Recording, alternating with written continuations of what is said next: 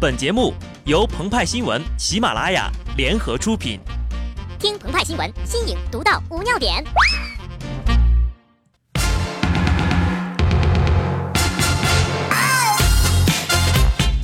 本文章转自澎湃新闻、澎湃联播，听众朋友们，大家好，我是极致的小布。传说呀，从古时候开始，每一间客栈都寄宿着一个守护之神，慰藉那些来来往往、风尘仆仆的过路人。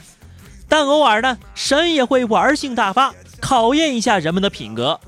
到了现代呀，客栈演变成了酒店和宾馆，但守护神仍然在那里，摇晃着手上的一沓钞票，问道：“请问这是你掉的吗？”但有的朋友偏不信呢，说这世上怎么可能会有守护神呢？还是穿越千年的那种。这时候。鹏鹏就想请小撒同学来唱一首李荣浩的代表作。要是能重来，我要选李白，至少我还能写写诗来澎湃，逗逗女孩。二十八号，网友爆出主持人撒贝宁和加拿大籍女友李白已经结婚领证了。鹏鹏骄傲地说：“这剧本我看过呀。”守护神眼看着撒贝宁刚过自己四十岁的生日，十分的着急，于是指着国际章问他：“请问这是你雕的女朋友吗？”小撒摇了摇头。守护神喜出望外，心想呀，这小伙子真实诚，于是让他遇见了国际白。遥想一九九四年三月二十八号晚上九点四十五分三十二秒。小撒得知自己已经被北京大学录取了，激动的一路哭着往家跑啊！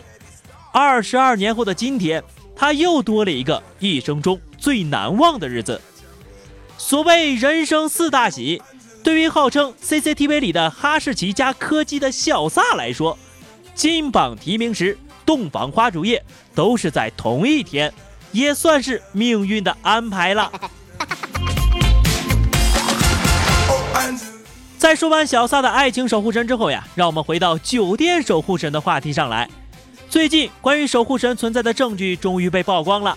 据媒体报道，重庆的陆先生二十七号在酒店退房之前，竟然从枕头底下发现了一沓近万元的钞票，他赶紧报了警，受到酒店方和民警的表扬。然而这还不是高潮呢，事后呢，拾金不昧的陆先生十分的不爽呀。底下藏着钱啊，说明酒店的被套、枕套肯定没换。一想到自己睡了一晚的枕头是被陌生人使用过的，他很是郁闷呐。于是乎，剧情回到了文章开始的部分。守护神表示，从龙门客栈到七天速八，从和平饭店到汉庭如家，千年来他是见够了江湖冷暖、人间百态。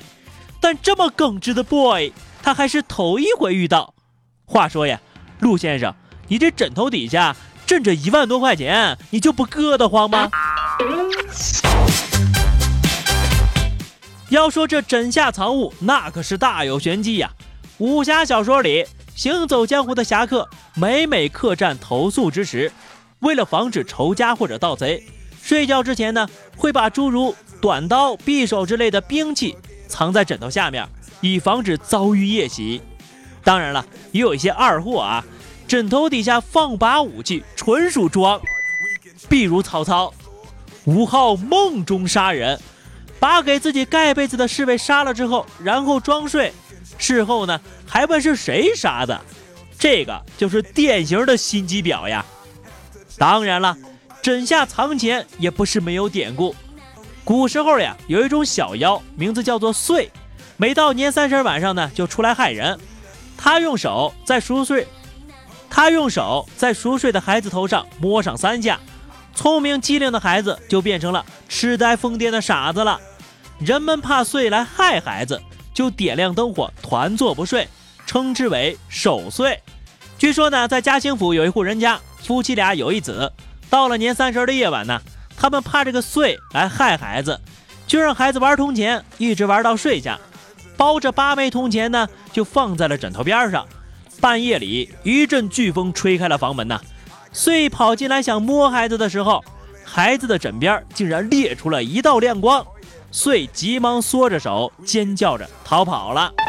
后来呀，夫妇俩就把用红纸包八枚铜钱吓退穗的事情告诉了大家，大家呢也都学着在年夜饭后用红纸包上八枚铜钱，交给孩子放在枕边果然呐，以后这个祟再也不敢来害小孩子了。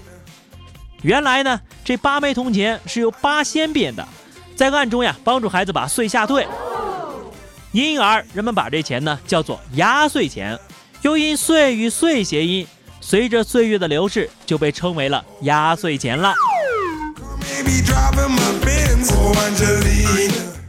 一般人看到钱只会想这是谁的呀？能不能用呀？怎么用啊？像鹏鹏和派派这样博闻强志的，顶多。再考虑一下此物是否有岁。然而，陆先生用他惊人的推理能力，得出酒店未做好清洁服务的结论：要么他就是太有钱了，要么呀，他就是处女座。当然了，有时候遇到了，并不一定意味着那就是你的。无论是一笔横财，还是一段感情，只有合适，最终才能欣然拥入怀中啊。对此呢？不惑之年的小撒是深以为然的。